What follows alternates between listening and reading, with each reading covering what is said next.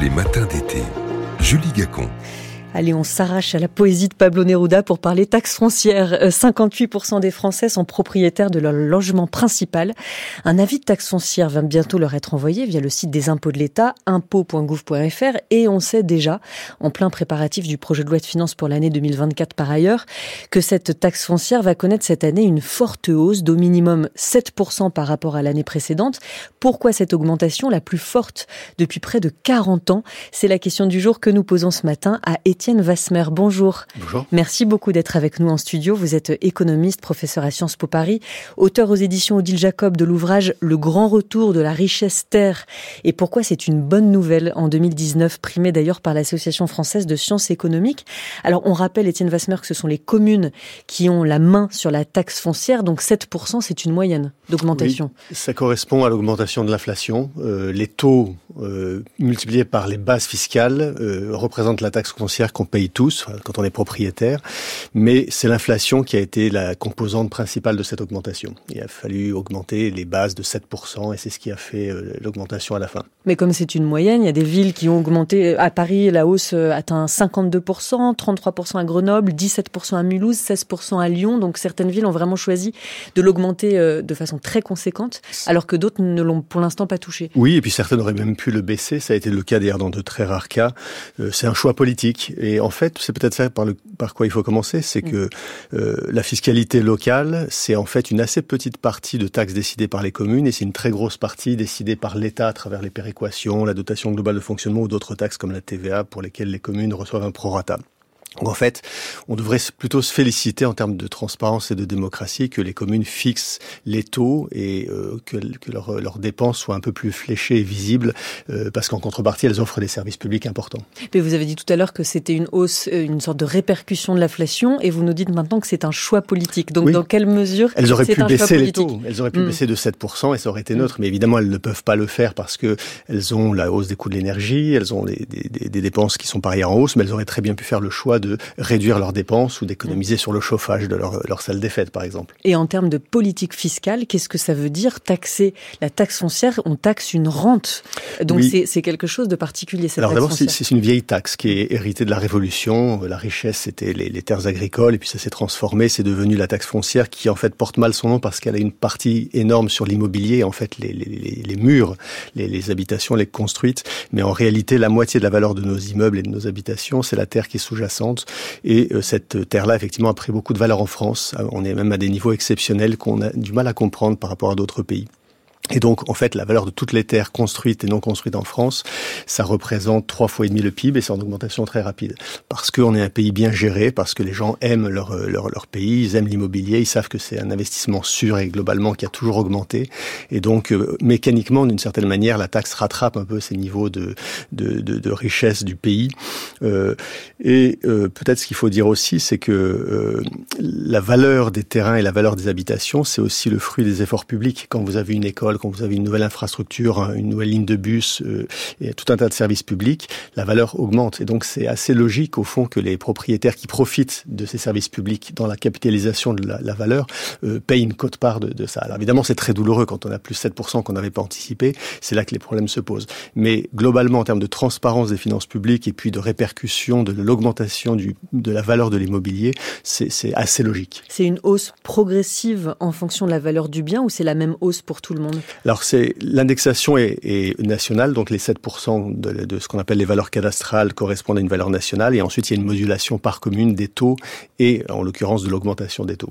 Et est-ce que ça va, est-ce que ça pénalise les propriétaires, tous les propriétaires de façon égale, ou ceux qui sont propriétaires depuis longtemps de, de leurs biens voient de toute façon dans le même temps renchérir la valeur de leurs biens? C'est-à-dire est-ce que les plus pénalisés seront les primo, ceux qui ont acheté euh, il y a peu? Alors déjà il y a des exonérations quand on est dans le neuf, on a une exonération pendant deux ans. Quand on fait des rénovations thermiques, il y a une exonération partielle pendant trois ans.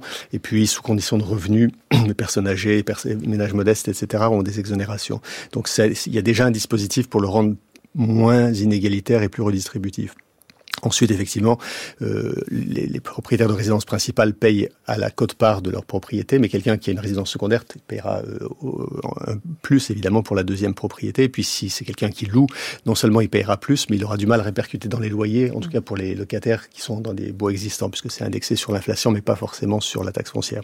Donc vous voulez dire que c'est pas, ça sera pas systématique que les propriétaires qui voient leur taxe foncière augmenter répercutent cette hausse sur les loyers? À long terme, c'est-à-dire peut-être 10 ans, il y aura une répercussion qui sera importante. Dans le court terme, les effets se verront un peu plus lentement. Euh, et ça sera vraiment entre deux locataires, euh, entre deux baux, et encore même pour les zones tendues, il y a des difficultés à augmenter très considérablement les loyers, heureusement d'ailleurs. Euh, et il faut rappeler, les propriétaires, c'est quand même les, les, ménages les plus riches en France. Vous avez 30% ou 40% de locataires, en tout cas de ménages qui n'ont pas de, de, de, propriété, qui eux ne vont pas être affectés par la hausse. C'est vraiment les gens qui possèdent déjà un patrimoine. Là où la question peut être plus problématique, c'est en réalité, quand on augmente les taxes foncières, euh, ça fait, ça devrait en principe faire baisser le prix de l'immobilier. C'est-à-dire chaque euro de taxe supplémentaire, ça correspond plus ou moins, selon le calcul, à 15, 20, 25 euros de, de moins de la valeur du bien. Pourquoi? Euh, Parce que parce que les gens anticipent que cette taxe va durer euh, et donc anticipent ce que ça va leur coûter sur le, le mmh. cycle de vie et du coup ça, ça, ça diminue l'attractivité du bien immobilier par, par cette augmentation de la taxe.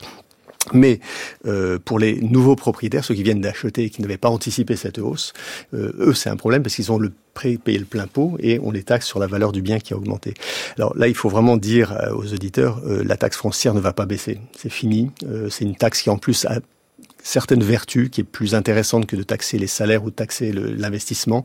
Et donc, il y a, je pense, un écosystème qui fait qu'on va, au fur et à mesure que les prix de l'immobilier vont continuer à augmenter en France, même s'ils vont peut-être ralentir, en tout cas la progression va ralentir, c'est une taxe qui ne va faire qu'augmenter. Il faut anticiper qu'on on va rattraper des niveaux de taxes comparables, par exemple aux États-Unis, où c'est 1% de la valeur. En France, on est encore bien en deçà de ça. Euh, 1% d'un pavillon de 400 000 euros, ça veut dire 4 000 euros chaque année. On n'en est pas là, euh, loin de là, mais euh, il faut que les gens anticipent que la taxe foncière ne baissera plus, elle probablement elle augmentera en fonction à la fois de l'inflation et puis de la valeur des biens. Et pour financer quoi Notre modèle social ou... Modèle social, les prestations, tout ce que les communes veulent dépenser. Euh, alors il y a des parts contraintes bien sûr, mais il y a aussi, euh, j'ai entendu une, sur je crois votre antenne euh, il y a quelques mois, un maire qui se plaignait de ne pas pouvoir financer les cadeaux à la maison de retraite parce que la hausse des coûts de l'énergie et la guerre en Ukraine avait entraîné cette situation. Donc c'est des choix politiques, mais c'est la beauté de la démocratie de choisir entre différents, euh, différentes, euh, différents objectifs. Et là, en l'occurrence, euh, c'est assez logique quand on aménage des infrastructures et qu'on fait prendre de la valeur à des biens immobiliers, à des terrains, en les rendant constructibles, que ça soit répercuté en, partie sur les propriétaires. Mmh, une beauté de la démocratie un peu contrainte en l'occurrence parce que les prix de l'énergie ont augmenté parfois pour certaines communes de 300, 400% cette année. Donc en effet, il faut vraiment faire des choix et parfois ça, ça fait mal au cœur bien sûr à ces élus et d'ailleurs on entendra des élus locaux tout à l'heure, des députés. Oh, peut-être qu'on leur posera cette, cette question-là. Euh, Étienne Vassmer, le, le, Vassmer, marché immobilier n'est pas au meilleur de sa forme en ce moment. La valeur de l'immobilier baisse dans certains territoires euh, en France comme les Ardennes. Ça ne va sans doute pas arranger le marché que cette hausse de la taxe foncière, notamment pour ceux qui comptaient accéder à la propriété bientôt. Or, vous nous disiez tout à l'heure, même si ce sont les ménages les plus riches qui sont propriétaires aujourd'hui, l'accession à la propriété a certaines vertus.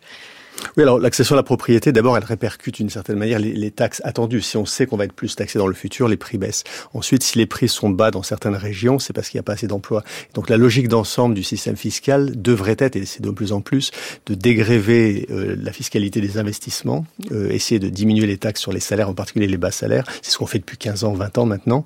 Et en revanche, essayer de voir là où la richesse a plus cru. Vous citiez l'ouvrage chez Odile Jacob. C'est là qu'effectivement, quand je disais 9 000 milliards d'euros, c'est tout à fait considérable. On a peu de pays qui sont à ce niveau-là de richesse foncière et euh, en contrepartie, on a assez peu de capital. Il y avait une étude qui a circulé récemment qui montrait qu'en France, on avait presque 3 millions de millionnaires, millionnaires en dollars, donc c'est 900 000 euros, mais quand même, ça fait, ça fait beaucoup de gens. Euh, et en fait, c'est essentiellement des patrimoines immobiliers. Et si on regarde le haut de cette distribution des millionnaires, c'est les gens qui possèdent plus de 50 millions d'euros de patrimoine. En fait, on est, on, il y en a plus de 4 000 et on en a deux fois moins que l'Allemagne. Mmh. Et en fait, c'est le tissu industriel qui explique cette différence entre le nombre de millionnaires qui possèdent leur résidence principale, et puis le nombre de multi-multimillionnaires qui possèdent un appareil productif, les petites et moyennes entreprises. donc on peut pas à la fois vouloir euh, euh, réindustrialiser la France et en même temps ne pas voir que pour arriver à cette euh, réindustrialisation, il faut essayer d'aider l'investissement et, et d'aider les emplois, en particulier dans les régions un peu en déclin. Merci beaucoup Étienne Vasmer d'être venu dans notre studio ce matin. Je rappelle que vous êtes économiste, professeur à Sciences Po Paris et que vous avez donc écrit aux éditions Odile Jacob cet ouvrage Le grand retour de la richesse terre et pourquoi c'est une bonne nouvelle. C'était en 2019. Merci beaucoup. Merci.